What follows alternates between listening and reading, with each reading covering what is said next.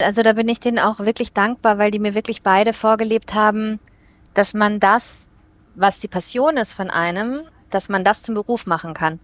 Und dass man ähm, alles schaffen kann. Also ein ganz früher Satz von meinem Papa, der immer so in meinen Ohren ist, ist so, you can do it. Und die haben mir irgendwie beide immer sehr stark zu verstehen gegeben, dass wirklich alles erreichbar ist, wenn man es nur wirklich, wirklich will.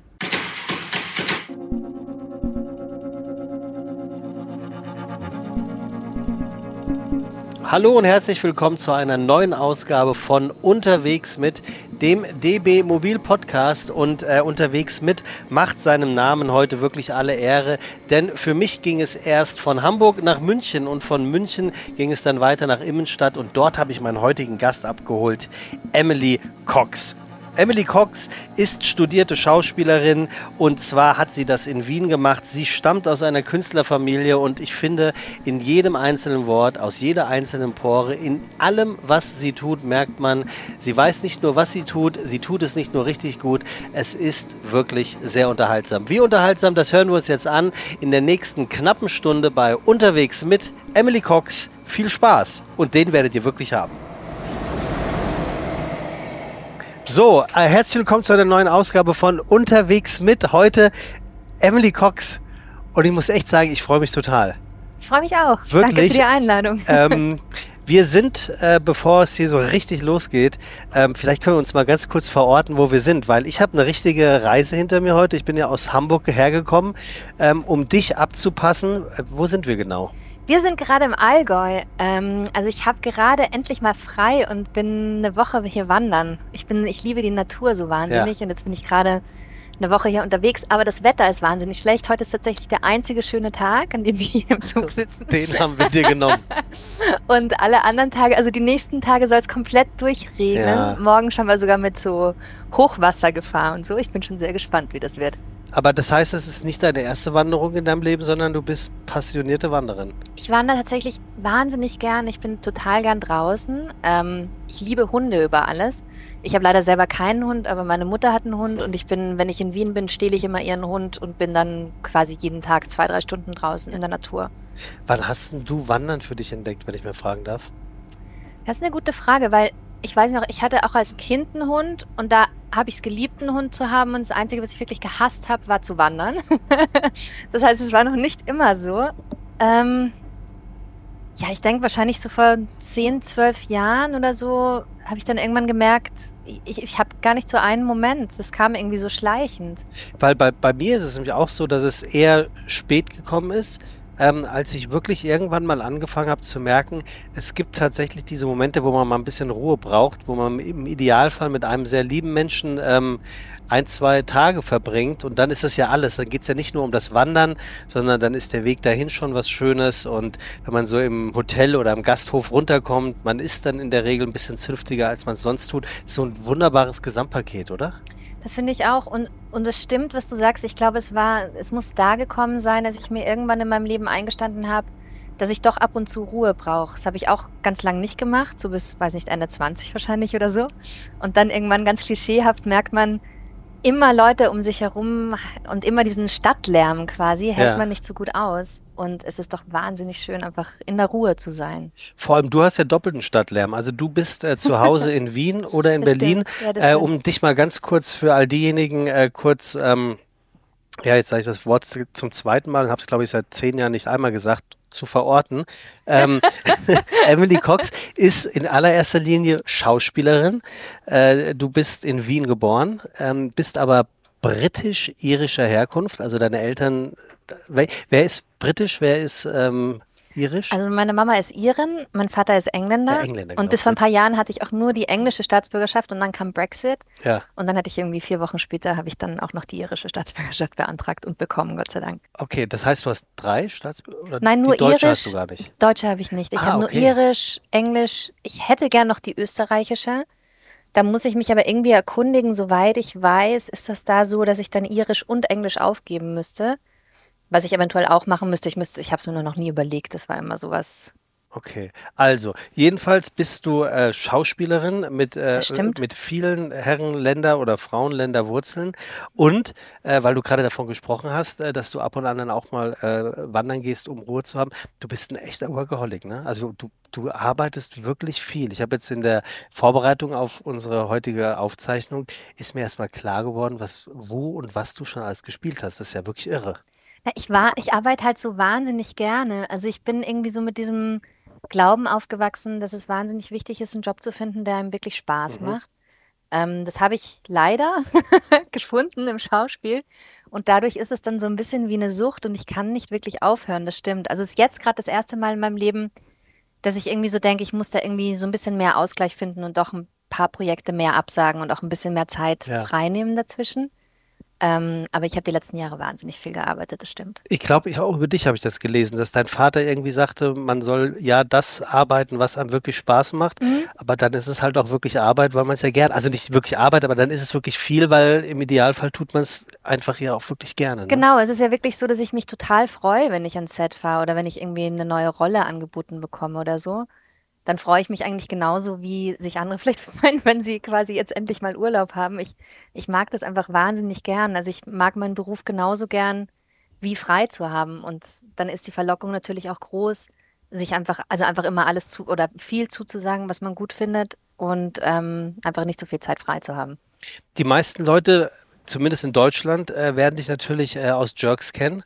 Ähm, die, wie, wie- wie, kann man, wie kann man Jerks äh, beschreiben als ähm, ohne das Wort peinlich zu integrieren und Gar Fremdscham? nicht. Wenn man Jerks beschreiben will, muss das Wort peinlich zwangsläufig Ja, ist so. stattfinden. Ähm, also Jerks ist eine sehr, sehr, sehr schwarze Komödie, Serie, ähm, ist äh, durch Improvisation entstanden. Christian Ullmann hat sie entwickelt, ähm, ist mit mir, also ich spiele die Frau von Christian Ullmann, Fari Yadim und Feline Roggan und Die ähm, auch schon hier bei uns im Podcast war. genau.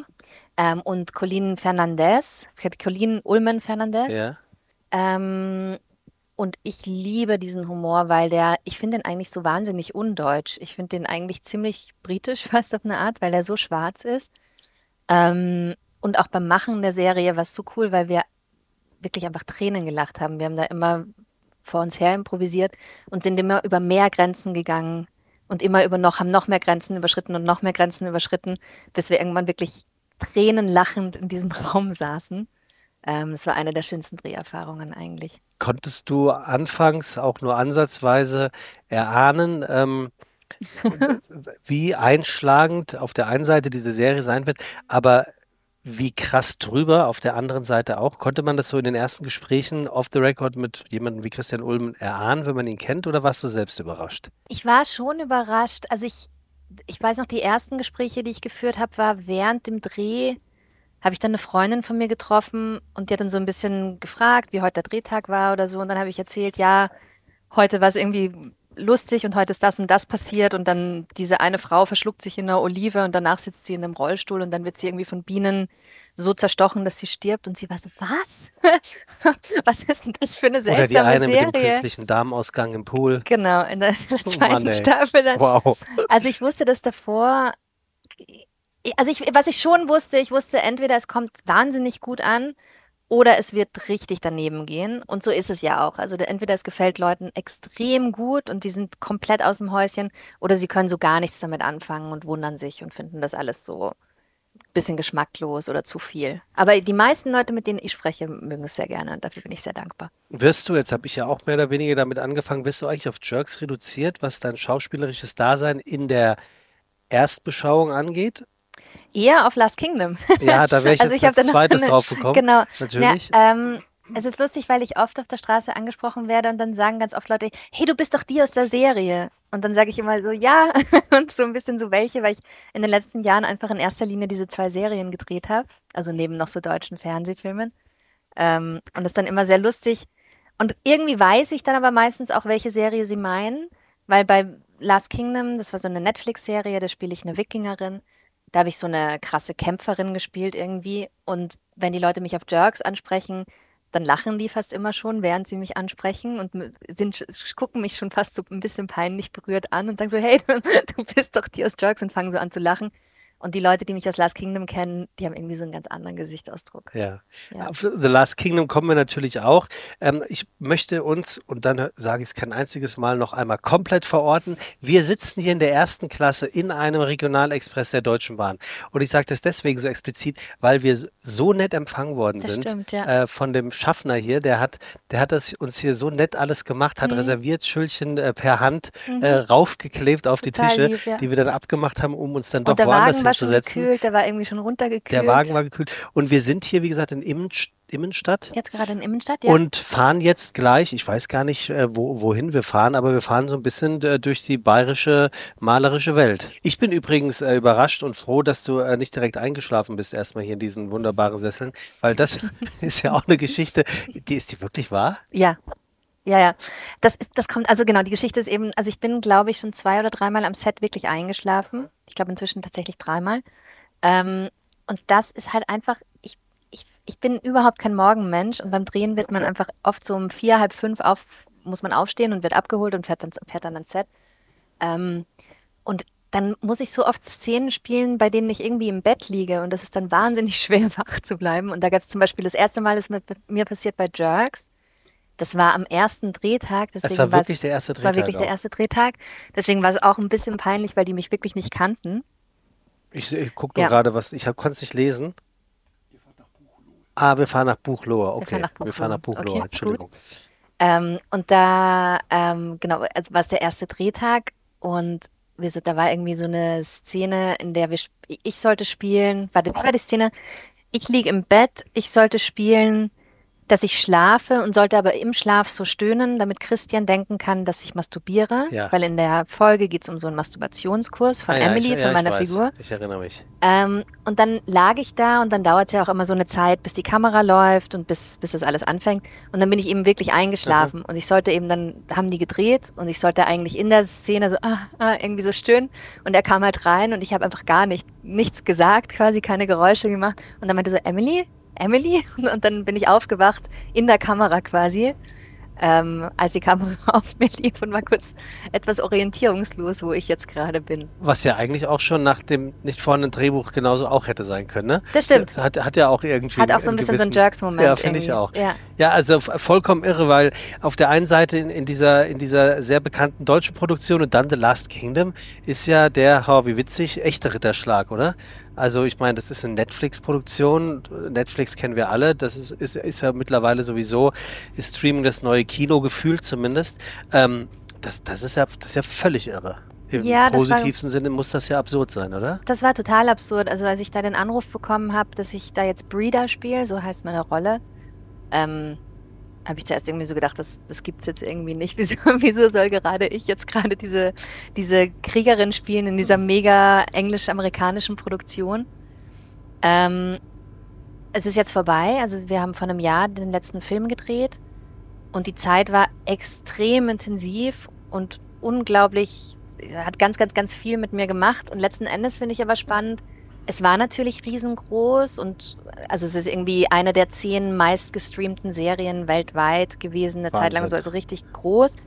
Aber vom Gefühl her war es nicht so anders als jetzt irgendwelche deutschen Produktionen und das fand ich total spannend, weil es irgendwie trotzdem einfach Leute sind, die eine Geschichte erzählen wollen und die ähm, letzten Endes mit Wasser kochen. Und es war schon anders, weil es waren sehr, sehr viele Leute am Set und in Deutschland sind dann so 60 Leute am Set meistens und da waren dann so 600 Leute am Set. Also es war irgendwie größer und anders, aber vom Grundgefühl war es sehr, sehr, sehr ähnlich und das, das finde ich eigentlich so als Erkenntnis total interessant, dass ähm, die Produktionen zwar größer sind, aber letzten Endes es einfach alles Menschen sind, die, die mit Wasser kochen. Wie ist denn das? Äh, nochmal einen Schritt zurückgehen. Du hast gerade erzählt, du hast ja diesen Anruf bekommen oder den, wahrscheinlich vom Management. Ja. Und da war das dann safe? Schon? Gut. Und dann jauchzt man vor Glück oder man sagt, man ist gefasst und sagt, okay, danke, legt auf und ähm, schreit vor Glück? Oder? Also ich, also das, das ich saß da gerade im Taxi, das weiß ich noch, in London und es war halt so lustig, weil ich hatte so ein E-Casting abgegeben, das war ein paar Monate davor. Das ist so ein Casting, das nimmt man zu Hause selber auf. Ähm, und hatte da dieses Casting aufgenommen und dann nie wieder was gehört, so vier, fünf Monate. Und ich dachte, okay, alles klar. Ist ja auch klar, die suchen jemanden in Deutschland oder Amerika. Ähm, war, war wahrscheinlich sowieso Zeitverschwendung, das überhaupt aufzunehmen, dachte ich. Gab es einen Moment mal, wo Mhm. du gedacht hast, du machst es nicht, weil dir es gerade nicht passt? Oder Ja. ja, ich hatte. stell dir das mal vor. Ja, ich habe Das es fast nicht aufgenommen. Ich hatte an dem Tag irgendwie, ich hatte mit irgendeinem Streit, ich habe mich nicht so gut gefühlt und habe dann irgendwie gedacht, ach komm, ich lasse das, es wird sich kein Mensch anschauen von einer deutschen Schauspielerin. Und habe dann gedacht, nee, ich nehme es auf, schaden. Also es macht ja auch irgendwie Spaß. Wir sind dann in den Wald gefahren mit Freunden ähm, und ich fahre ja eh gerne in die Natur und dann hatten wir auch einen super schönen Nachmittag und haben es aufgenommen und haben das dann und ich habe das dann abgeschickt und dann eben monatelang nichts gehört und dann riefen sie irgendwann an, ob ich morgen in London sein kann und ob ich aber den Flug selber zahlen kann. Das waren damals irgendwie 500 Euro oder sowas. ähm, und ich habe gedacht, ja klar, dann fliege ich da irgendwie nach London morgen, weil es eben so kurzfristig war, war das auch so teuer. Ähm, dann war ich am nächsten Tag in London und habe das Casting gemacht. Ähm, damals noch gar nicht mit dem Hauptdarsteller, der war noch gar nicht besetzt. Sie, also sie haben mich quasi zuerst besetzt. Was lustig war, weil das erzähle ich deswegen, weil er dann wegen mir so einen lustigen Akzent lernen musste später. Aber Das kann ich dann später erzählen. Genau. Und dann äh, Wochen später kam dann dieser Anruf, da saß ich auch wieder in London im Taxi und dann meinten die eben, sie hätten gern, dass ich Breeder spiele und das ist fix. Und es war schon ein irre Moment, also weil ich irgendwie gespürt habe, dass das gerade was Großes ist, was eventuell viel in meinem Leben verändern wird. Äh, Da, da steckt ja un unfassbar vieles drin. Also, das, das heißt, wenn ich mir das jetzt so zusammen kombin- kombiniere, wird wahrscheinlich an dem Tag nicht nur du für diese Rolle gecastet worden sein, sondern vielleicht noch drei, vier andere, weil sonst hätten sie wahrscheinlich nur für dich den Flug gezahlt, schätze ich jetzt mal. Habe ich mir noch nie überlegt, das kann sein. Oder? Das So. kann sein. Ja, und sie haben den Spielpartner noch gebraucht. Ich habe Und damals sie haben noch den, mit und einem sie anderen haben den Typen Spielpartner noch gebracht. So, Genau. dann hast du dem Spielpartner doppelte Arbeit eingeheimst, weil er muss offensichtlich einen Dialekt lernen, um Genau. sich. Also der, der es letzten Endes bekommen hat. Also das Ding ist, damals waren, wir, wir spielen das alles, also es ist ein bisschen kompliziert zu erklären. Wir spielen Wikinger. Das Ja. heißt, man hätte das machen können mit lauter Amis, die einfach ein Ami, normal amerikanisches Englisch sprechen. Ja. Oder eben mit Europäern, die einfach einen leichten Akzent Mhm. haben. Und weil sie jetzt mir schon fix zugesagt hatten und ich jetzt die erste war von diesen Wikingern, die sie besetzt hatten, und ich habe, wenn ich, Englisch ist zwar meine zweite Muttersprache, ich habe aber trotzdem, vor allem wenn ich will, kann ich sehr leicht einen etwas seltsamen Akzent reinlegen. Seltsam ist Englisch, äh, ist, ist, Ist- britisch oder ist Beim- irländisch oder? Ja, es ist so eine Mischung aus britisch, irländisch und wienerisch. Sa sag mal sowas wie Ha- Hallo mein Lieber, ähm, da bist du ja. Wie würdest du das sagen? Würdest du sagen Hello my dear? Hello, my dear. Hi, it's nice to meet you. Also als ich, Ja, als ist to, die, to meet you ist so ein bisschen. Ja. Beispiel. Also es ist, ich glaube, es ist jetzt für Deutsche nicht so leicht zu hören. Die meisten Leute glauben schon, dass ich ganz, ganz perfekt spreche. Ich kann inzwischen auch umswitchen, aber damals, wenn ich jetzt vollkommen natürlich rede, merkt man einfach, ich kann es mal versuchen, es auf Deutsch zu übertragen. Da ist es vielleicht so ganz leicht, man hat so das Gefühl, Ah, ja. ich kann schon perfekt Deutsch, aber also ganz leichte Nuancen, die nicht Ja. stimmen. Und das musste, weil sie dann mich besetzt hatten, musste er oder haben sie sich, das fanden sie halt einfach cool für diese Rolle, weil sonst hätten sie sich auch umdrehen können, hätten mir ja auch sagen können, ich muss jetzt richtig amerikanisches Englisch lernen oder so. Aber denen hat das so gefallen für diese Wikinger, dass sie dann ihm in Auftrag gegeben haben, auch so seltsam zu sprechen, so ein Okay. bisschen off. Und er hat mich dann jahrelang verflucht dafür, dass er, dass er quasi diesen leichten Akzent, Akzent lernen musste. Hast du die 500 Euro wiederbekommen, nachdem du den, den Deal klar gemacht hast? Für den Nein, Flug? das ist Nein, auch Idee. nicht. Diese 500 Euro muss ich Was, jetzt ist, noch was sind irgendwann denn das für Geizsäcke? Ist das, ist das Netflix, die zahlen? Ja, es ist Netflix, oder? Also ja, später war es Netflix, am Anfang war es BBC America. Ach, tatsächlich. Die haben es zuerst nur für BBC produziert und BBC America. Aber das ist ja irre, was da auch für Türen, also man, man hatte überhaupt keine Ahnung, was Nee. dieses Casting im Wald, auf das du nur semi-Bock hattest, Ja. nach sich ziehen würde. Nein, das, ist ja, das ist ja völlig absurd. Und indem ich auch irgendwie mit so einem Stein dann herumgeworfen habe und so getan habe, als wäre das eine Axt und so. Also es war alles schon auch irgendwie ein bisschen lustig. Ja. Ja. Und wer, wer hat das gefilmt damals? Das hat ein sehr guter Freund von mir gefilmt. Also ich bin mit zwei Freunden in den Wald gefahren. Ähm, einer hat es gefilmt und der andere hat den anderen Typen gespielt. und dann habe ich noch gesagt, der andere war Schauspieler, dann habe ich noch gesagt, ach komm, lass uns den anderen doch auch mit reinnehmen, weil der sieht auch viel wikingerhafter aus. Mhm. Und ich habe irgendwie, ich dachte, ich bin, die werden mich dafür nicht besetzen, aber dann lass uns wenigstens die Kamera auf den anderen ein bisschen öfter halten, weil vielleicht besetzen sie dann ihn.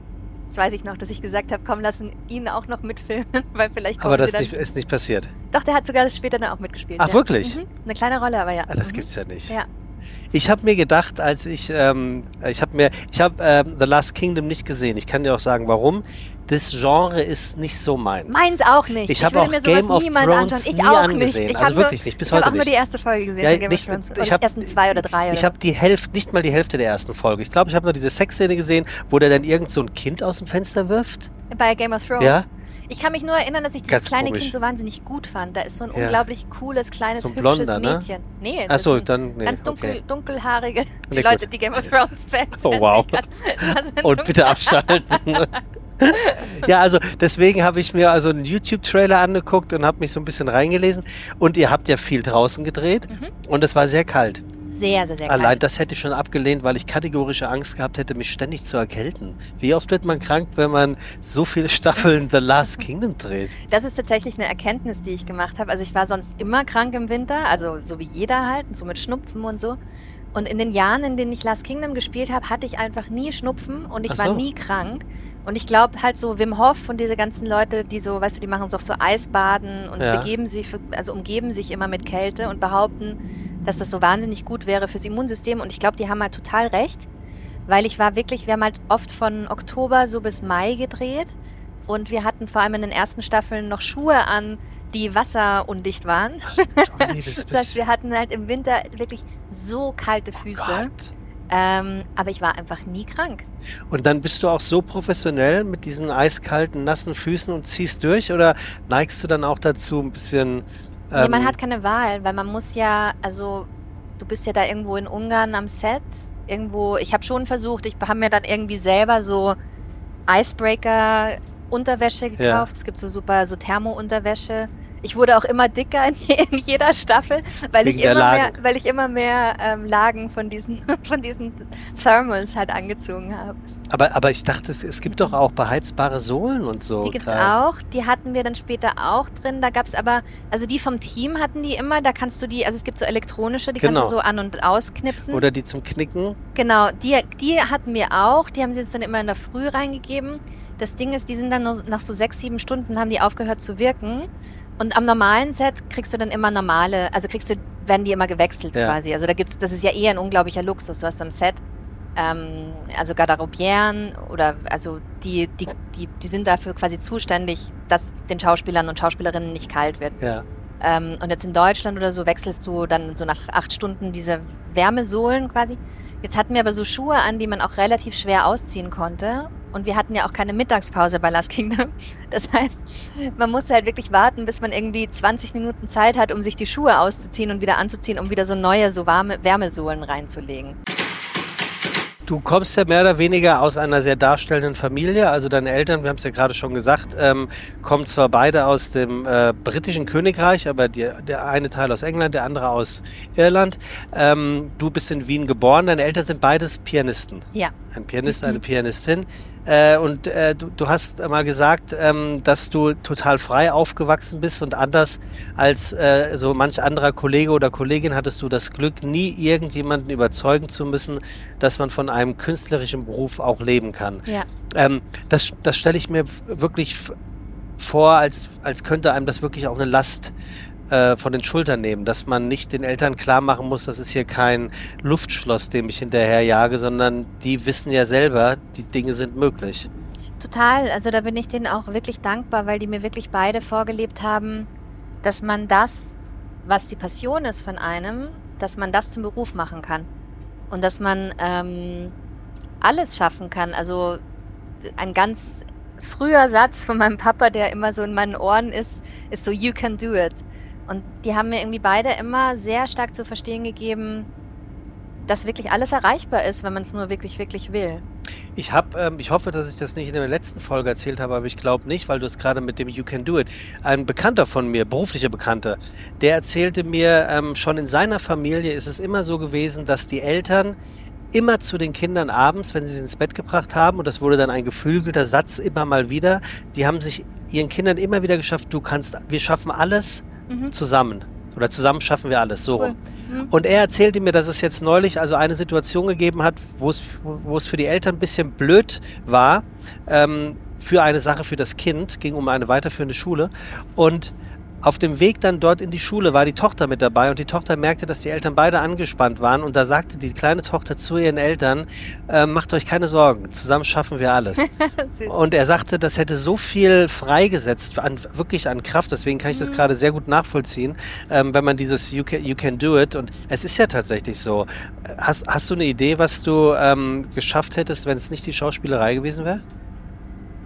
Ich habe lustigerweise wirklich das Gefühl, aber das habe ich einfach total meinen Eltern zu verdanken, dass ich alles geschafft hätte, was ich, was ich mhm. irgendwie hätte wollen. Also ich habe, es ist bestimmt total vermessen, aber ich bin ihnen halt super dankbar, weil ich glaube, dass es total cool ist, Kinder in dem Glauben zu erziehen, dass sie alles erstmal schaffen können, weil dann probieren sie ja alles mit vollem Herzen. Und ich glaube, Stimmt, wenn man ja. etwas mit vollem Herzen probiert, dann sind die Chancen, dass man es irgendwie schafft, sogar wenn man vielleicht gar nicht so wahnsinnig talentiert ist, wer weiß, relativ hoch, weil der oder die sich ja gar nicht selber so in, Fra in Frage stellt. Naja, und genau, und im, im, im positivsten und besten Sinne sind Kinder ja noch naiv genug, auch das, das, auch noch zu glauben. Genau. Weil die Eltern im Idealfall ja die Vertrauenspersonen Nummer eins sind. Ja. Und, äh, und dann gehen sie mit vollem Herzen los, ohne sich selber quasi, also ich glaube, ganz viele Leute könnten ganz viel schaffen, aber stoppen sich einfach selber, bevor sie es je wirklich probiert haben. Ja.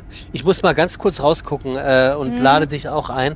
Das ist wirklich eine wunderschöne Strecke, die wir ja, haben. Wir fahren hier so an, an Wiesen und Wäldern und Seen und Bergen vorbei. Ja. Also ich kann an der Stelle äh, die, äh, den Regionalexpress wirklich nur empfehlen. Ähm, In dieses Grün, wenn man so reinbeißen. Schade, dass ich keine wunder, Kuh bin. Wunder, das ist, glaube ich, wirklich müsste dich ja mit deinen irischen Wurzeln, müsste ich das ja auch komplett, ist ja alles, äh, alles die, die Farbe deines Landes. Das stimmt. Und es regnet ja auch, die, also heute nicht, aber demnächst regnet ja. es ja auch so viel wie in Irland. Und so viel, Magst du irische Butter? Mag ich die irische Butter? Ja. Also ich verstehe. Die irische Mutter? Magst du die irische Mutter? ähm, ich mag irische Butter gerne, ja. ja? ja. Sie, äh, ist sie wirklich so anders? Meine Mutter besteht tatsächlich auch darauf. Ich, ich finde sie nicht so wahnsinnig okay. anders. Aber äh, ja, ich, ich esse auch nicht so wahnsinnig viel Butter, aber es stimmt, das Klischee stimmt insofern schon. Ich kenne niemanden, der oder die so viel Butter isst wie meine Mutter. Wirklich jetzt? Ja. Und, die ist, und, die ist, und die ist eben Iren. But, da, ist ähm, Butter, da ist Butter noch ein echtes Ding. Ja, ich glaube schon. Ich habe es ja eben gerade kurz angesprochen, dass du äh, sehr facettenreich in deinem, in deinem Schaffen bist und auch, sehr, auch, sehr, auch sehr aktiv in deinem Schaffen. Es gibt äh, eine, eine neue Serie, die, ähm, die aktuell ähm, zu sehen ist. Wenn der Podcast hier ausgestrahlt ist, ist sie sowieso schon komplett online. Mhm. Äh, 37 Sekunden. Ja. Ähm, ich habe mir im Vorfeld äh, die Serie angucken können. Also man äh, kriegt dann ja immer so einen Presselink zugeschickt und dann guckt man sich das an mit einem bildfüllenden Wasserzeichen, damit man auch Was ja, stand bei dir dein Name hinten? Nee, äh, Odeon. Ah, also Odeon, die ja. Filmproduktion. Ne? Ja. Ähm, ich muss dir ganz ehrlich sagen, Emily, ich war teilweise echt geschockt und wusste nicht, ob ich dich cool finde im Charakter. Also mhm. es fängt gut an mit dir. Mhm. ist oft so es geht schlecht weiter. Es geht schlecht weiter. So. Ja, ähm, 37 Sekunden äh, ist, ist, wie ich finde, ähm, hat das Zeug für einen Deutsch-Leistungskurs, da irgendwas drüber zu schreiben und sich höchstwahrscheinlich tot zu diskutieren. Das klingt aber nicht nach einem Kompliment. Weil es, weil es, weil es, nein, weil es so viele Facetten ähm, der, der aktuellen Ist-Zeit mit sich bringt. Willst du mal kurz erklären, was 37 Sekunden ist? Ja, voll gern. Also dazu, was du gerade gesagt hast, ähm, was ich so toll finde und warum ich das unbedingt spielen wollte, ist, weil es den Autoren, also der Autorin Julia Penner und dem Autor David Sandreuter, so extrem gut gelungen ist, finde ich, ein sehr, sehr, sehr komplexes Thema auf eine extrem komplexe Art und Weise zu beschreiben. Und das finde ich gerade bei diesem Thema sehr, sehr, sehr wichtig. Also, dass man dann nicht schwarz-weiß malt, sondern dass man wirklich auch die Grautöne so ein bisschen bespricht und auch so ein bisschen ähm, mehr in die Tiefe geht. Also was die beiden geschaffen haben oder letzten Endes wir dann auch alle zusammen. Darauf bin ich auch echt stolz. Ich finde die Serie echt cool und freue mich über jeden, der oder die sie guckt, weil ich finde, die ist wahnsinnig authentisch geworden. Ähm, und wir haben Menschen, echte Menschen erschaffen, also Menschen mit Abgründen. Und also du hast ja gefragt, worum es grundsätzlich geht. Also es ist eine Serie. Ähm, ich spiele eine Anwältin, die am Anfang der Serie glaubt, ihr Leben total im Griff zu haben ähm, und die glaubt, ein ganz enges Verhältnis zu haben zu ihrem Vater und ein ganz enges Verhältnis, Verhältnis zu ihrer besten Freundin Leonie. Und relativ am Anfang der Serie kommt, also sagt plötzlich meine beste Freundin Leonie, dass mein Vater sie vergewaltigt hätte. Und ich stehe so ein bisschen zwischen den Stühlen, also zwischen meinem Vater und meiner besten Freundin. Ähm, und bin total in meiner Loyalität hin und her gerissen. Und entscheide mich dann, ich will nicht zu viel vorwegnehmen, aber entscheide mich dann für eine Person, zu der ich stehe und zu der ich zutiefst halte. Und die, die, die Serie an sich beschäftigt sich, finde ich, sehr stark mit der Frage danach, ab wann ein Übergriff ein Übergriff ist. Mhm. Ja.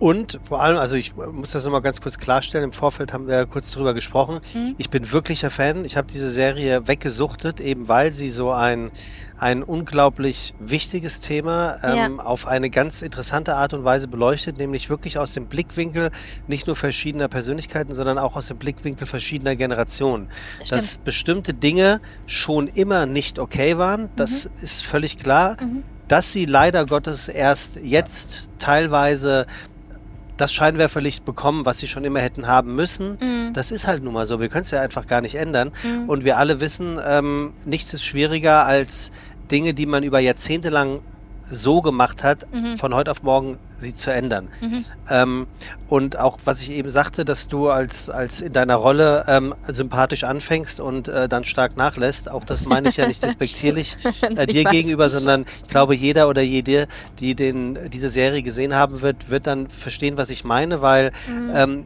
den Opportunismus oder die Illoyalität Illoyalität deiner besten Freundin gegenüber und deinem Vater auch dann gegenüber ja. ist total nachvollziehbar. Ja. Du stehst nicht nur zwischen zwei Stühlen, das sind zwei Hochstühle. Also das ist, ja. das ist ja völlig absurd. Ja, das Wichtigste in meinem Leben eigentlich. Also genau. die zwei wichtigsten Menschen in meinem und Leben. Und dann kommt ja. auch noch dazu, dass dein, dass dein Vater ein echter, ein echter Künstler ist. Also er ist Sänger. Er ist, ich habe so, so ein bisschen den Status eines Herbert Grönemeyers vielleicht, dachte so ich bisschen, mir. Ja, ne? mhm. Also tolle Texte übrigens, muss mhm. ich sagen. Mhm. Ähm, tolle Lieder, die, die Musik haben die auch super gemacht. Das, Alles. War, das war total cool.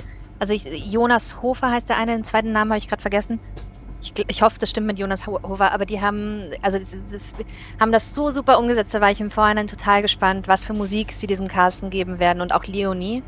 Und ich finde, die haben richtig glaubwürdige tolle Musik geschrieben für die beiden und auch tolle Texte, wie du sagst. Ja, und dann nimmt das Unheil ja seinen Lauf. Also klar, ja. wir wollen nicht zu viel äh, verraten, weil es, es lohnt sich, das wirklich äh, anzusehen. Aber die Frage aller Fragen ist natürlich, ähm, ist das Nein, was Nein heißt und auch Nein heißen muss, laut genug gesagt worden oder eben nicht? Genau. Und ähm, wo hört halt diese Loyalität auf und wo hört die, die, die, ja, Kind-Vater, ähm, ähm, wo fängt die Kind-Vater-Beziehung an, beziehungsweise hört diese auf? Und ihr, du hast ja eine sehr intensive Beziehung zu diesem Vater. Also teilweise ja. hatte ich das Gefühl, du bist wie so eine... Ein Frauenersatz oder genau. sowas. Ja, genau, das habe ich mir auch, also so haben, wir haben auch ganz viel drüber gesprochen im Vorhinein ähm, und haben sogar geprobt, was ungewöhnlich ist. Das macht man beim Film nicht so oft.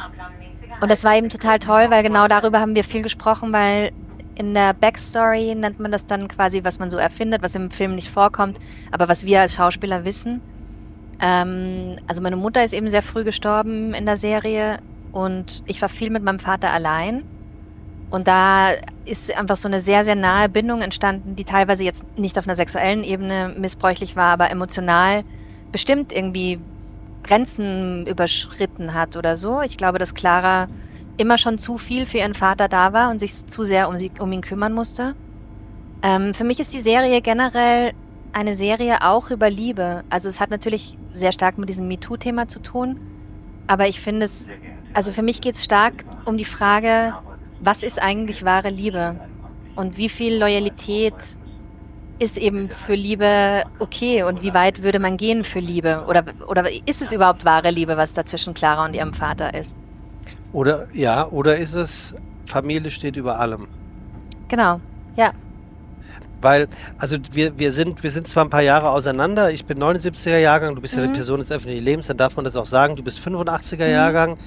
Das heißt, dass wir aber trotzdem ja, ich nenne es jetzt mal die allgemeinen gesellschaftlichen Werte und Normen, die haben wir gleich Sind erlebt, ähnlich, gleich ja, beigebracht klar. bekommen. Ähm, und wir beide äh, sitzen ähm, im, sozusagen im gleichen Boot, ähm, dass wir lernen mussten, bestimmte Dinge jetzt auch anders zu machen, Gott sei Dank. Ähm, hast du irgendwas mit Clara, also die Anwältin, die Tochter, die du da spielst, gemein in der Sicht der Dinge?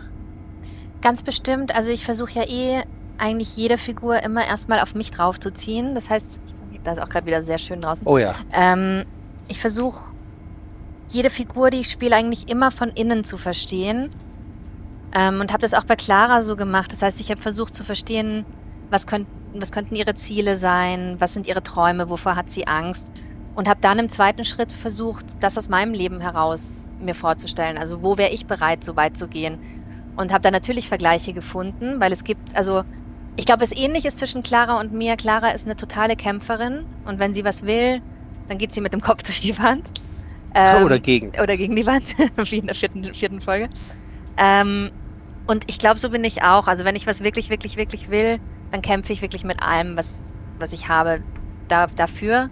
Aber ich glaube, dass ich gewisse moralische Instanzen in mir habe, die es stoppen würden, dass ich über gewisse Grenzen gehe, über die Clara geht, weil Clara wird dann irgendwann sehr, sehr, sehr manipulativ ähm, und bedroht ihren Bruder und geht wirklich über alle Grenzen, um das zu erreichen, was sie erreichen möchte. Mhm. Aber was ich eigentlich auch meinte, ist, ich habe mit einer Freundin, die so alt wie ich, gesprochen darüber und die hat jetzt ähm, deinen Vater der Serie nicht verteidigt, aber sie konnte nachvollziehen, dass er dieses Nein vielleicht gar nicht so Total. interpretiert haben könnte. Das ist ja das Spannende an dieser Serie. Ich finde, ich finde, so ist sie. Also mir ging es auch so, wenn ich mir das anschaue. Er ist jetzt nicht das reine Arschloch oder Nein. sowas, überhaupt nicht. Und das finde ich auch total wichtig, weil ich glaube, dass Menschen Menschen können unglaublich nette Leute sein und auch können, also 80 Prozent eines Menschen kann total toll sein und trotzdem kann er etwas machen, was total falsch ist. Und es das heißt ja dann trotzdem nicht, dass dieser Mensch per se einfach komplett ablehnenswert ist oder nur ein Arschloch ist. Ja, er, hat, stimmt. er hat etwas falsch gemacht, aber trotzdem auch, weil mich auch manche Journalisten gefragt haben, warum verteidigt Clara ihn so? Naja, schon auch, weil sie bestimmt ganz viele, ganz tolle Erinnerungen mit ihm hat. Er trotzdem ihr Vater ist. Und das ist ja nicht einfach weg, weil er einmal was falsch gemacht hat. Trotzdem ist es unglaublich wichtig, dass er für diese, für diese Handlung die so falsch war, einsteht und auch bestraft wird und auch selber sich eingesteht, dass es falsch ist, finde ich. Aber ich finde trotzdem wichtig zu sehen, dass er nicht durch und durch nur ein böser, ja, ein böser, böser weißer Mann ist oder so. Das, das stimmt einfach nicht.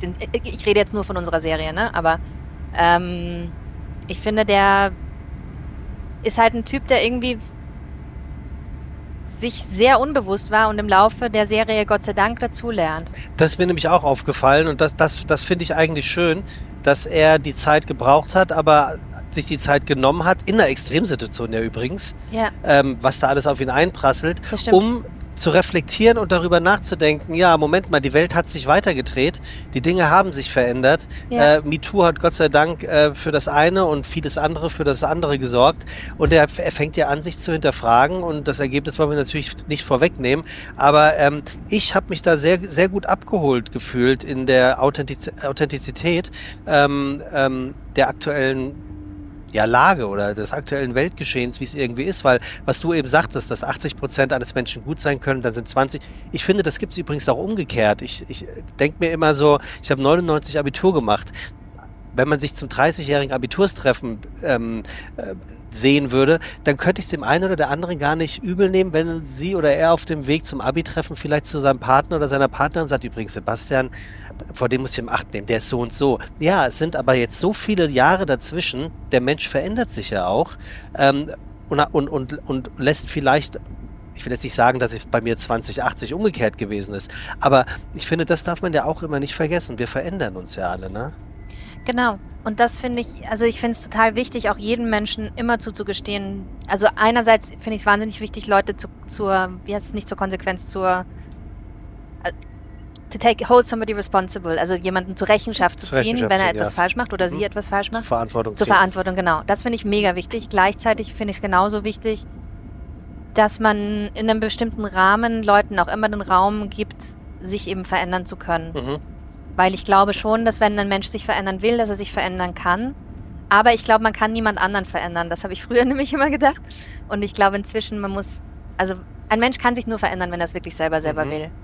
Ja, ja, ja, interessant. Also ich, ich glaube auch nicht daran, dass man Menschen verändern kann. Mhm. Ich würde lügen, wenn ich es nicht auch schon hier und da mal versucht hätte, aber man mhm. scheitert am Ende tatsächlich kläglich, weil entweder hast du dann etwas Ja-Sagendes gegenüber, ja. also äh, ich komme aus gebürtig aus Frankfurt, da sagt man, du hast recht und ich mal Ruhe. ähm, ne? dann, ist das so, aber das ja, das wird stimmt. irgendwann dann ja auch unsexy, ja, wenn niemand nur Ja und Arm sagt. Und, ähm, und auf der anderen Seite möchte man ja auch nicht der oder diejenige sein, ähm, die von oben herab sagt, äh, so funktioniert die Welt. Genau, nein. In irgendeinem Podcast habe ich äh, gehört, wie du sagtest, ähm, du verteidigst die Charaktere, die du spielst. Ja. Das ist mir irgendwie hängen geblieben. Ja. Das war bevor ich die Serie gesehen habe. Mhm. Da habe ich, glaube ich, verstanden dann, du mhm. meinst es ernst. Du hast es ja eben auch noch mal gesagt. Also im, was ich damit meinte, ist im Moment des Spielens. Ja. Weil ich finde es halt total schwierig. Ich finde, das machen manche Schauspieler und das finde ich immer schade, wenn man quasi jemanden spielt, sagen wir, ich spiele eine Mörderin und zeige gleichzeitig, dass ich es ganz falsch finde, das jemanden zu ermorden oder was auch immer. Ähm, weil, also was ich so spannend finde an dem Beruf, ist eben auch eine Mörderin, auch wenn ich als Emily Cox sagen kann, ich finde es komplett falsch, natürlich jemand anderen umzubringen, ähm, finde ich es doch im Moment des Spielens wahnsinnig wichtig, das zutiefst zu verteidigen, weil die Figur ist ja ein Mensch und Menschen haben nun mal Antriebe und im schlimmsten Fall bringen diese Antriebe diesen Menschen sogar, sogar dazu, jemand anderen umzubringen. Aber das zu verstehen, warum jemand dazu kommt, zu denken, dass es jetzt gerade irgendwie richtig wäre, jemand anderen umzubringen, das finde ich das Spannende an diesem Beruf. Ist interessant. Also das, ich würde fast sagen, es traut sich auch nicht jeder, das in der Öffentlichkeit auch so zu sagen. Weil es ist, es ist ja zumindest einmal nicht nur gesellschaftskonform, so eine Aussage zu tätigen, oder? Wahrscheinlich, ja. Ja, Weil das stimmt. Du suggerierst ja, dass du den, das ist ja ähnlich wie, wenn man jetzt die ganz harten Themen rausholen würde, man, man kann ja auch oft damit argumentieren, ähm, dass es Menschen gibt, die ganz schlimme Dinge tun, aber sie sind nun mal krank. Mhm. Sie sind nun mal nachweislich psychisch gestört und ja können so. im weitesten Sinne nichts dafür. Ähm, ich glaube schon, gleichzeitig glaube ich schon zutiefst an Selbstverantwortung. Also ich glaube, wenn jetzt in jeder jemand, Situation? Äh, wenn jetzt jemand ganz, ganz krank ist, weiß ich nicht, da, da kenne ich mich zu wenig aus. Aber ich, ich glaube, dass es schon gut ist, an die Selbstverantwortung von Menschen zu appellieren, ähm, dass sich eben jeder auch immer ändern kann und immer entscheiden kann. Es gibt ja auch Leute, die gewisse Veranlagungen, Veranlagungen haben, die sehr, sehr, sehr schädlich sind, aber sie gehen dieser Veranlagung nicht nach, zum mhm. Beispiel. Und dann gibt es andere, die gehen dem Totalen nach. Und warum ist das? Ähm, das stimmt, es ist nicht gesellschaftskonform, weil es halt viel einfacher ist, einfach zu sagen, das ist jetzt ein zutiefst böser Mensch. Ähm, sperren wir den einfach weg. Es ist ja, ich bin ja auch dafür, dass man Leute wegsperrt, die gefährlich sind oder so. Also das, das meine ich nicht, ne, dass man Leute nicht zur Verantwortung ziehen ja, ja. soll. Aber sich trotzdem irgendwie bewusst zu machen, also ich, ich, ich weiß nicht, ich, ich, hab, ich, ich bin halt so, ich habe dann trotzdem irgendwie auch Mitgefühl oder irgendwie denke halt, dass diese Menschen aus irgendwelchen Gründen leider dahin gekommen sind, dass sie glauben, sowas total Falsches machen zu müssen. Aber ich rede jetzt in erster Linie von Carsten in ja, unserer Serie. Oder, oder bist du einfach nur zu neugierig, weil du, weil du dich vielleicht nicht nur mit dir und deinem eigenen Charakter, den du ja außerhalb der Leinwand hast und mhm. lebst, beschäftigen möchtest, sondern dir eigentlich die Freiheit nimmst, die du als Schauspielerin hast, mhm. zu sagen, ey, ich kann hier wirklich in Rolle schlüpfen. Mhm. Es ist bestimmt spannend, also es hat mich immer schon interessiert, ähm, rauszufinden, warum Menschen so handeln, wie sie handeln. Also wenn ich nicht ähm, Schauspielerin wäre, dann wäre ich vielleicht ganz gern Psychotherapeutin, mhm.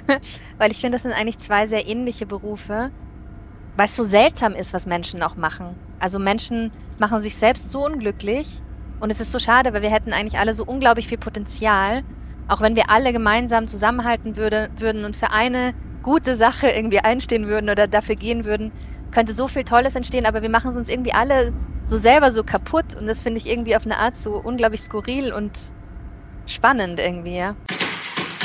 Gibt's was äh, in, in, deinem Leben oder in deinem Dasein, wo du sagst, Mann, ey, da mach ich es mir immer noch ein Stückchen zu schwer, immer mal wieder? Also jetzt gerade, aber es ist nicht besonders wichtig, aber ich versuche jetzt seit einiger Zeit echt viel gesünder zu essen und viel, viel weniger Zucker zu essen zum mhm. Beispiel. Und es geht mir wirklich besser, wenn ich weniger Zucker esse, weil ich dann viel weniger müde bin und so. Aber ich, ich mache es halt durch, hau mir trotzdem immer alle paar Wochen regelmäßig riesen Eisbecher rein und so, weil sie einfach wahnsinnig gut schmecken. Ja, also. Das ist jetzt eine ganz kleine Sache. Nee, find, find, nee, find, ja, nee, finde ich, finde ich nämlich überhaupt gar nicht, weil ähm, du, du, du hast ja auch mal gesagt, dass du gelernt hast, dass das Glück zum großen Teil im Kopf passiert. Das stimmt. Und eigentlich ist das ja dann genau das Paradebeispiel. Also du gönnst dir ja etwas, was ein totales Glücksgefühl erzeugt. Dann mhm. bleiben wir mal bei diesem Eis Eisbecher. Mhm. man sollte sich ja schon die Frage stellen, warum solltest du dir das verbieten? Also du wärst ja blöd, wenn du nicht glückselig durch die das Weltgeschichte stimmt, wenn es wirklich Glück auslösen würde, nur ich bin, also... Und also warum machst du es denn? Möchtest du wegen, abnehmen nein, oder möchtest du länger leben? Wegen, wegen der, Müdigkeit. Müdigkeit. Also weil das, ich wirklich, das kenne ich. Das macht mich wirklich wahnsinnig ja, müde und in Phasen, Mittags oder abends? Immer. Also sobald ich Zucker esse, ich habe jetzt auch vorhin, also bevor wir Ach, uns getroffen haben, irgendwie Zucker in den Kaffee reingehauen. Und ich bin dann einfach so müde und ich denke gerade, wieso habe ich das gemacht? also gut, dann war vor der Sexszene, hast du einfach nur einen Schokoriegel gegessen. genau. Das war's. Deswegen schlafe ich dauernd ein am Set. Ja. Nee, aber, ähm, aber, aber trotzdem müsste doch eigentlich dann die so, um Klar, also wenn es jetzt einfach so wäre, ich esse einen Schokoriegel und dann fühle ich mich super, super gut, dann würde ich auch denken, was ja. spricht denn dagegen, einen Schokoriegel zu essen? Dann wäre es ja super. Bei mir ist es nur diese Müdigkeit. Ich war am Wochenende im Rheingau und da, da war da war es tatsächlich das schöne Wetter, wer es gesucht hat am Wochenende, das war im Rheingau. Und wir sind mit der Familie Eis essen gegangen und mein älterer Bruder und seine Frau, die haben, wenn du jetzt in die Eisdiele gehen würdest, um dir ein Eis zu mitnehmen, wie viele Kugeln Eis würdest du bestellen? Auf jeden Fall das größte. Ja? Ja. Und nur Nutella. Das aber weil ich toll. eben so, weil ich, weil ich, das, das ich kenne dann eben auch kein Maß. Aber das ist doch toll, weil mein Bruder und seine Frau, die haben jeweils vier Kugeln bestellt. Das würde mir nie in den Sinn kommen. Vier Kugeln. Wie ich habe zwei. Zwei? So. Nein, zwei und, ist doch viel zu wenig. Und meine beste Freundin sagte auf der Rückfahrt zu mir, sagt, Sebastian, hast du das gesehen? Es hat mich so gefreut, mit was für einer Freude, die sich da vier Kugeln reingezimmert haben. Und ich dachte so, sie hat ja so recht. Ja. Und das sind jetzt nicht irgendwie, das, man sieht es denen nicht an, dass sie es immer tun würden, sondern das war einfach nur aus dem Moment heraus, haben die offensichtlich irgendwie gedacht, ey. Die hatten gerade Bock auf vier Kugeln. Wie Goethe hat es gesagt, Augenblick verweile doch. Genauso, genauso fühlte sich das an. Und ich, alter Spießer, hab da so zwei, ich nehme zwei Kugeln. Ja, zwei ist, finde ich, ich wäre auch so wie dein Bruder. Also bei mir ist entweder so, ich esse dann gar kein Eis oder ich esse dann eben so ganz, ganz viel. Ich habe auch früher, ich habe früher sehr, sehr viel geraucht. Ich habe früher. Was ist ähm, viel? So zwischen 60, 60 bis 80. Und oh, das ist viel. Ja. Nicht in, in der Woche, am Tag. An einem Tag, ja. Also 2, eher, 4, 6, eher 60, also drei, drei Schachteln sowas. Wow. Ja. Es ist jetzt länger her. Also ich habe so vor neun Jahren oder so aufgehört. Ich habe auch nicht so lang geraucht, so von 16, während der Schauspielschulzeit im Sprechunterricht Aha. haben wir immer sehr viel geraucht. Aber Für ich verstehe eben auch, damit wir alle ein bisschen tiefer sprechen. Ich hatte tatsächlich einen Sprechlehrer, der hatte so einen kleinen Koffer dabei und in diesem kleinen Koffer so ein Arztköfferchen, der war Kettenraucher und da waren so 20 Schachteln Zigaretten, mit denen ist er herumgegangen und hat tatsächlich im, also am Max-Reiner-Seminar im Sprechunterricht ähm, die ganze Zeit geraucht. Absurd. Und bei mir ist eben so, ich kann halt überhaupt nicht verstehen, wie man nur so fünf Zigaretten rauchen kann oder so. Bei mir ist eben auch so, entweder ich rauche dann gar nicht, das mache ich jetzt seit ein paar Jahren und das ist viel, viel, viel besser für mich, oder ich rauche einfach wahnsinnig exzessiv und viel. Und äh, du rauchst aber auch jetzt keiner auf der Party mehr oder Nein, auf, auf dem gar Empfang? keinen Fall. Nein, auf gar keinen Fall.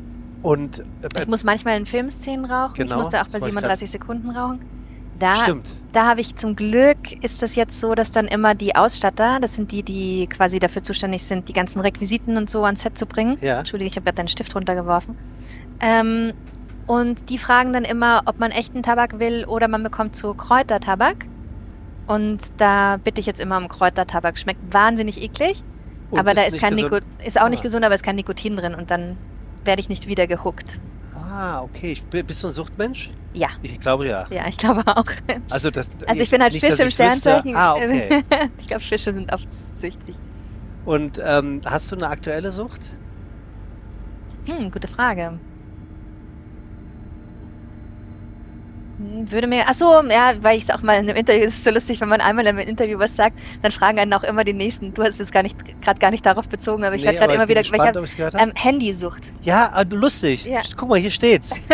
Thema Handysucht, da wollte ich erst noch drauf man kommen. Immer, man Mist, muss immer sich überlegen, was man, in welchem, was man in welchem Interview sagt, weil es tatsächlich so ist, wenn man es einmal anspricht, vielleicht ist es auch gar nicht so ein großes Thema, aber dann spricht es immer der Nächste an und dann wird es so riesengroß. Also, aber handysüchtig bin ich tatsächlich, das finde ich auch richtig unangenehm. Ähm, und versuche ich gerade so ein bisschen besser in den Griff zu kriegen. Aber ich bin eben handysüchtig, weil ich so viel unterwegs bin und einfach über WhatsApp und also in erster Linie ist es bei mir eigentlich WhatsApp mit meinen Freunden und Familie und Beziehungen und so. Einfach, da kann man also zwischendrin schön noch schreiben und so. Also bei mir, ähm, liebe Emily, rennst du da offene Türen auf und äh, ein und äh, ich begrüße deine Handysucht sehr. Wir sind äh, Partner mein Name im Geiste. ist Emily Cox und ich bin Handysüchtig. ja, aber ich bin's auch. Oder ähm, wie sagen Sie bei den anonymen Alkoholikern? Da gibt es doch so einen Spruch immer. ähm, My name is bla bla bla Ja. and I have an addiction. Ja, ich glaube irgendwie sowas. Mhm. Weil äh, als Emily und ich uns hier gesetzt haben, habe ich mein Handy, habe ich gesagt, ach hier ist eine Steckdose, ich kann mein Handy aufladen und Emily sagte sofort, ach cool, das kann ich auch. und Stimmt. da wusste ich, alles klar, sie ist es auch. Also, wenn, wenn ich ins Bett gehe, Ja. das letzte, was ich tue, ist, ich mache mein WhatsApp auf und mache die letzten zehn Konversationen auf acht Stunden stumm. Ich könnte mein Handy auch ausmachen, mache ich aber nicht. Mir passiert ähnliches wie dir, habe ich in einem Podcast gehört äh, von dir.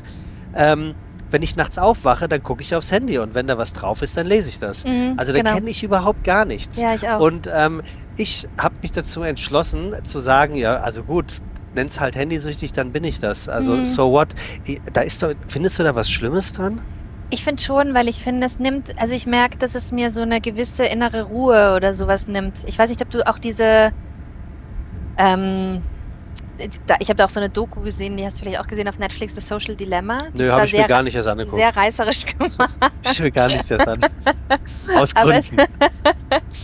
Also, aber unabhängig von der Doku, ich meine schon zu spüren, dass es mir so, ich würde es gern öfter ausmachen, weil ich glaube, man ist einfach viel mehr wirklich im Moment, wenn man nicht dauernd auf dieses Handy guckt ähm, und viel weniger abgelenkt. Es gibt ja wohl auch so Studien, dass Leute viel weniger so wirklich in die Tiefe denken können, quasi so ganz lang lesen können an einem Stück und sich konzentrieren. Und das fällt mir schon auf. Also ich kann mich schon ab und zu konzentrieren, aber mir fällt schon auf, dass ich dann so ein, wie so ein Jucken verspüre, jetzt einfach kurz zwischendrin mal kurz zu gucken, ob nicht doch irgendeine Nachricht gekommen ist. Ja, also dass, dass das passiert und auch der, der Fall äh, bei mir ist, das würde ich jetzt äh, ohne jeglichen äh, Umstand äh, das zu bestreiten zugeben.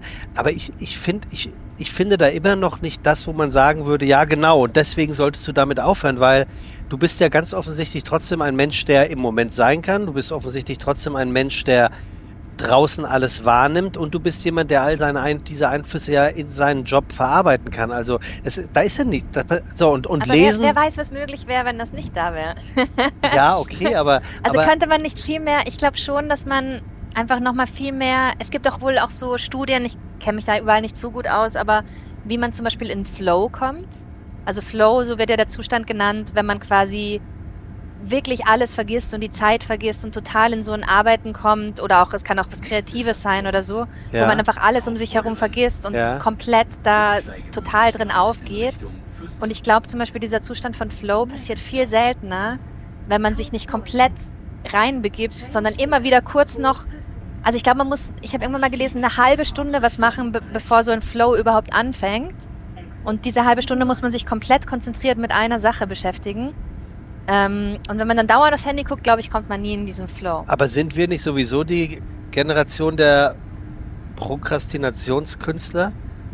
Oder kannst du am Stück, es sei denn, die Kamera läuft, Mhm. arbeiten? Also wenn, wenn ich mich auf unser Gespräch, ich hoffe, man merkt es nicht, vorbereite, dann mache ich eine Viertelstunde was und dann ist, bin ich aber eine halbe Stunde am Handy. und dann das gehe ich wieder, Handysucht, dann, deswegen dann musst du sie ich, in den Griff dann mache ich, dann mache ich eine Viertelstunde später Google Emily Cox. Du bist ja noch eine Stufe schlimmer als ich. Du Ja, gestehst dir nicht ich- mal ein. Nee, ich stehe Das dazu. ist ein ich habe Problem. ich hab überlegt, ob wir Bildschirmzeit vergleichen sollen. Nein! Also komm, lass doch mal machen. Lass doch mal machen. Du weißt, wie Okay. das geht. Nein, das als ist als, wirklich, als glaub ich, zu professioneller. Handysüchtige weißt du Weißt du, was natürlich. krass ist? Ich würde wahnsinnig gern jetzt kurz heimlich auf WhatsApp gucken, während ich so tue, als würde ich nur die Bildschirm. Also Hast du auch gerade kurz ich auf hab, WhatsApp Ich habe geguckt? heute vier Stunden und 32 Minuten Ich habe vier Stunden Bildschirmzeit. 18. Ist das Tagesdurchschnitt? Weil Ja, ich habe hier Tagesdurchschnitt. Vier Stunden 18. Ja, guck mal, wir sind beide handysüchtig. Ja, wir sind beide. Also aber du bist Level. noch schlimmer als ich. Ja, aber ich um bin 20 auch, Minuten. Ja, aber ich bin auch schon seit fünf wach heute. Ach so, ja, ich so seit um neun. So, und wir haben es jetzt 17 Uhr, also ich bin zwölf Stunden wach und du bist acht Ich Stunden finde aber vier wach. Stunden gerade gar nicht so schlimm. Ich glaube, manchmal habe ich Ja, das Moment, viel du schlimmer. bist vier Stunden kürzer wach als ich. Das heißt, deine, du bist viel schlimmer als ich. So, also dann hätten wir das mit der Sucht auch abgeklärt und natürlich, wir wissen alle, dass Rauchen scheiße ist, aber ich finde, ein guter Schauspieler oder eine gute Schauspielerin, da gehört irgendwie Rauchen auch dazu. Nein, ich finde Rauchen tatsächlich richtig schlimm, aber das ist auch, weil ich in der Familie jemanden hatte, die Lungenkrebs hatte. Ah, okay. Und das ist wirklich, ich fand es so abartig Punkt auch für zu dich. sehen. Also, das ist spätestens der Punkt. Bis dahin ist das alles so ein bisschen lustig und so. Aber dann halt einfach auf der Onkologie zu sehen, wie ausgeliefert diese Menschen dieser Sucht sind. Jetzt gar nicht die Person, über die ich da spreche, sondern ich habe dann mal einen Dialog be belauscht zwischen einer Frau, die keine Haare mehr hatte und einer anderen Frau, die wirklich sehr stark am Ende war. Ähm, und da meinte die eine zur anderen, und? Hast du schon geschafft aufzuhören? Und dann hat die andere gesagt, na, aber wenn ihr wirklich will, dann schafft ihr das. und das war einfach Ja. so makaber. Ähm, ja. Und es ist so absurd. Ähm, ich habe da jetzt auch am Wochenende drüber nachgedacht, weil bei mir in der Familie auch jemand raucht, wo ich dachte so, krass, ähm, ich habe es ja auch 15 Jahre lang gemacht. Mhm. Ähm, Wie viel hast du geraucht? ich habe knapp über ein Päckchen geraucht. Ich habe Mhm. diese, diese, diese Ich rauche nicht mehr App jetzt drauf und gucke regelmäßig drauf. Seit über elf Jahren rauche ich nicht mehr. Mhm. Es sind, glaube ich, 83.000 Zigaretten, die ich nicht geraucht habe. Ja, super. Ähm, es ist so offensichtlich. Also man weiß ja, wo es hinführt. Das ist nichts Gutes. Also das ist ja so absurd. Es ist halt wirklich einfach eine Sucht. Man tut Ja. etwas, von dem man weiß, dass es einem nicht gut tut. Ja. Was auch so spannend war, ähm, es gibt da ein Buch, da kenne ich wirklich viele Leute, die damit aufgehört haben. Das ist von Ellen K., Endlich Mhm. Nichtraucher. Kennst Ah du ja, bestimmt auch. Da, so habe ich aufgehört. Hast du, genau, ich auch. Ha! Und Was? das Krasse war, das habe ich dann damals diesem Onkologen erzählt, ähm, wo ich da mit war, diesem Lungenonkologen. Und der meinte, und dann meinte ich so, ich kann das Buch mitbringen und einfach da in, in den Wartezimmer, Warteraum legen, keine Ahnung. Und er meinte, ja, die Idee hatten sie auch schon, dürfen sie aber tatsächlich nicht, weil es quasi nicht medizinisch erwiesen ist, dass es was gehört, bringt, ja. irgendwie sowas. Fand Wei- ich auch total heftig. Weißt du noch, welcher, welcher Punkt das bei dir in dem Buch gewesen ist, äh, der, der was gemacht der was hat? gemacht hat. Ähm, ich kann es nicht so leicht in Worte fassen, aber letzten Endes, also es klingt jetzt so simpel, aber es wird da viel komplizierter beschrieben und viel tiefer, aber es war der Punkt, dass es wirklich nichts zu gewinnen gibt. Also man Ja. glaubt ja irgendwie, man gibt irgendwie sowas auf, um dann gute Gesundheit zu kriegen, aber eigentlich gewinnt man gar nichts durchs Rauchen, sondern verliert nur. Ja. Also ist vielleicht der, Zeitpunkt, ist, äh, man, man denkt immer, man muss es nicht sagen, man muss es wahrscheinlich doch sagen, äh, Rauchen ist nicht gut, man sollte tatsächlich schleunigst damit aufhören. Ja, wobei ich hätte damals, als ich, als ich selber geraucht habe, ich hätte das, als ich hätte gelacht über das, was Hätte wir gerade ne? reden. Ne? Also Ja, das ist ja das so, also man, es ist so, Es ist so. man kommt da auch nicht durch, also ja. La lass uns lieber über Sex reden. Das ist äh, viel gesünder. Äh, Alma und Oscar, also äh, ich habe es ja eingangs schon gesagt, du bist so dermaßen aktiv, was äh, die Schauspielerei angeht. Ähm, und es kommt nun ein ähm, Film in die Kinos. Läuft schon, ja. Läuft schon, Mhm. okay, wusste ich, war nur ein Test, sehr Mhm. gut. Ähm, Alma Mahler. Ja.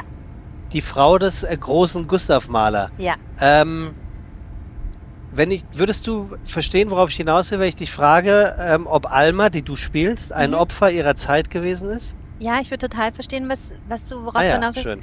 Und ja, ich finde, sie war total ein Opfer ihrer Zeit, weil was ganz viele Leute nicht wissen, was ich total spannend finde, ist, dass sie unglaublich schöne Musik selber geschrieben hat. Also zur Erklärung für die Leute, die Alma Mahler nicht so gut kennen. Man kennt sie in erster Linie dafür, dass sie die Frau von war. Also sie hatte sehr, sehr, sehr viele Männer, auch nach Gustav Mahler. Sie war zusammen eigentlich mit allen Berühmtheiten der Zeit und mit allen wichtigen Künstlern der Zeit. Und Ähm, ist verhältnismäßig offen damit umgegangen. Und ist sehr offen damit, genau, Ja. ist sehr verhältnismäßig dam- offen damit umgegangen, auch sehr offen damit umgegangen, dass sie Sex mochte. Ähm, genau, aber sie war, und das finde ich so spannend, deswegen nicht, deswegen finde ich, war sie ein Opfer ihrer Zeit. Ähm, sie war eine unglaublich gute Komponistin und hat unglaublich schöne Lieder geschrieben. Und man kennt die heute nicht. Und auch damals war sie nicht bekannt für ihre Musik. Ja. Und das finde ich richtig traurig, dass so ein Talent ähm, dann doch wieder nur als ähm, Frau von. Muse von oder sowas Ja. war. Und sie war eigentlich sehr viel mehr. Sie war auch Muse, also sie hat auch sehr viele Leute total inspiriert. Sie hat ein bisschen wie so ein Drogenspürhund erspüren können, aus welchem Künstler mal was wird, weil sie war wirklich mit allen zusammen, aus denen später was wurde, obwohl die zu dem Zeitpunkt noch niemand waren. Also sie hatte da ein sehr, sehr trügerisches Gefühl. Trügerisches und trügerisches. Egal, du weißt, was ich, also Trügerisches. sicheres Gefühl. Ja. Ja, also sie war sich sicher. ja genau. ja, also eine spannende Frau auf jeden Fall. Wa warum konnte ähm, Alma Mahler, also trotz so vielen Kontaktes zur Männerwelt, am Ende niemand so wirklich an sich ranlassen? Was glaubst du? Ich habe mich tatsächlich gefragt, ob sie vielleicht sowas wie so eine Bindungsangst hatte. Weil, ähm, wie du sagst, weil sie niemanden so ganz an sich herangelassen hat. Gleichzeitig, glaube ich, war das auch ihr Geheimnis, warum sie so viele Männer so verrückt nach sich gemacht hat. War, glaube ich, weil kein Mann je das Gefühl hatte, dass er sie komplett besitzen konnte.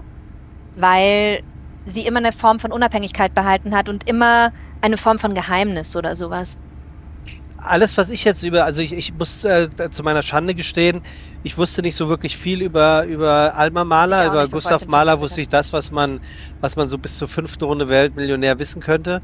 ähm, ich habe mich dann so ein ganz klein bisschen reingelesen. Mhm. Die, ich glaube, eigentlich war sie ihrer Zeit voraus.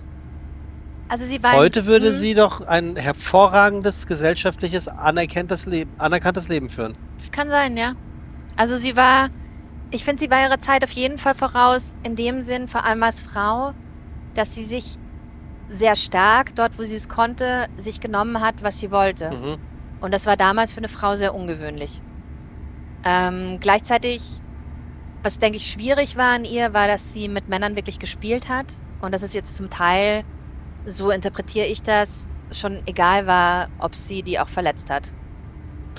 Einfache Rollen sind nicht so dein Ding, oder? ich finde schon, ähm, also komplexe Charaktere finde ich total spannend. Ja. Und eben rauszufinden, warum Menschen so abstrus verrückte Dinge tun, finde ich total cool und aufregend und spannend so wie du immer deine Schuhe ausziehst im Podcast, habe ich auch in einem anderen Podcast mitgekriegt, dass du da auch die Schuhe ausziehst. Aber nicht, aber, aber nicht, ja aber nicht, weil du dich so wohl fühlst, sondern es war, es, es war, also, es war, es war nicht das Lob an den Gast. Das ist ein Trick, das stimmt. Oder? Naja, also jetzt gerade ist es wirklich einfach angenehmer mit, stimmt, ich ziehe, sitze gerade, man sieht mich ja nicht mit so hochgezogenen Beinen, quasi, also mit meinen Füßen auf dem Sitz. Ähm, naja, wenn man sie auszieht, dann ist man halt wirklich auch gleich entspannter, weil man suggeriert ja. sich selber ja, dass man gerade so entspannt ist, dass man auch die Schuhe ausziehen könnte. Wie ist das denn, wenn ich oder sagen wir, wenn, wenn gute Freunde von dir dich zu besuchen kommen zum Abendessen, müssen sie die Schuhe ausziehen? natürlich, du, natürlich nicht. Na, so natürlich ist es ja nicht. Also ich bin auch ganz klar Team, lasst bloß eure Schuhe an. Ja also Teil des jeder, Outfits. Jeder, jeder so wie er Aber es gibt ja auch oft, oft gibt es das ja auch, dass man wo eingeladen ist, da muss man die Schuhe ausziehen. Das stimmt. Das finde ich aber auch nicht so schlimm, weil ich finde, wenn jetzt jemand Schon. weiße Teppiche, findest du schlimm? Ja. Aber wenn jetzt jemand weiße Teppiche hat und man mit Straßenschuhen über den weißen Teppich geht, okay, wie oft ich auch warst sehr du schon wo, wo weißer Teppich ist? wo gibt es denn sowas? In Wien, in Irland oder in England? Ja? Du hast, Wir haben tatsächlich einen weißen Teppich. In der ganzen da, Wohnung? Nein, nicht in der ganzen so, Wohnung. Halt so, so einzelne weiße Teppiche. Aber ähm, wir gehen da auch, wir, wir, kennen da nichts, wir gehen da auch mit Straßenschuhen ja. drüber. Du, du bist eher easy living, oder? Ja. Ja, ja, auf jeden Fall. Schon immer oder musstest du dir das angewöhnen? Was Weil genau meinst du mit easy living? Ja, ich, ich, ich lerne gerade die fünf auch einfach mal gerade sein zu lassen und, und einfach, ja, also laufen lassen. Ach so, nein, da bin ich, ich muss eher das Gegenteil lernen. Also ich bin so von meinem Grundnaturell ich sehe es einfach nicht. Ich bin so beschäftigt irgendwie mit so Dingen. Also ich lese oder mache irgendwie, ich, ich, ich sehe einfach nicht, dass da wirklich überall krasses Chaos ist. Wir müssen, Wir gleich, müssen gleich aussteigen, gell? Oh ja. ja. Ich das ist gut, da muss ich nämlich nicht von meinem chaotischen Grundwesen erzählen. Okay, äh, das ist ja schade. Wir sind jetzt fertig, oder was? Tatsächlich. Äh, das war eine sehr, sehr kurzweilige Fahrt. Fand ich, ich auch. Ich, ich schaff's nicht einmal, den Fragebogen von Marcel Proust die letzte Frage zu stellen. Du sagst Stopp. Okay, Stopp. Welche Reform bewundern Sie am meisten? Kann ich noch mal eine andere Frage haben, Rechtschreibreform. Leider langt die Zeit nicht mehr, diese politische Frage zu beantworten. Also ich muss mich ganz herzlich bei dir bedanken. Das ja, war so dermaßen Dank. kurzweilig. Ja, das fand ich auch. Das ähm, war wirklich sehr lustig. Wirklich, es war leider zu kurz. Ja. So ist es nun mal. Es ist ein gutes äh, Zeichen, dass es gut war. Ich wünsche dir alles Liebe, alles Gute. Danke dir Und auch. ich kann wirklich unseren Zuhörenden nur raten, guckt euch 37 Sekunden an. Ja. Guckt eine wichtige Serie, eine tolle ja. Serie, wie ich finde, eine herausragende schauspielerische Leistung. Vielen Dank. Und äh, fällt mir noch irgendwas Negatives ein? Nein. Hört diesen Podcast, abonniert diesen Podcast, lasst einen Kommentar da und äh, ganz herzlichen Dank, dass du dir Zeit genommen hast, Emily Cox. Vielen Dank für die Einladung. So, und wir hören uns das nächste Mal in zwei Wochen mit einer neuen Ausgabe von Unterwegs mit. Dann, wie immer, sage ich das nicht. Hört selber rein. Bis bald, macht's gut. Euer Sebastian. Tschüss. Ciao. Tja, das ist es gewesen. Die Folge für heute. Unterwegs mit Emily Cox. Ich finde, sie ging wirklich rasend schnell vorbei. Ich hoffe, ihr hattet das gleiche Gefühl. Und äh, wie immer dürft ihr natürlich den ein oder anderen Kommentar hier unter dieser Podcast-Folge hinterlassen. Abonniert diesen Kanal und folgt unserem Podcast. Und äh, wir hören uns in zwei Wochen wieder bei Unterwegs mit dem DB Mobil Podcast.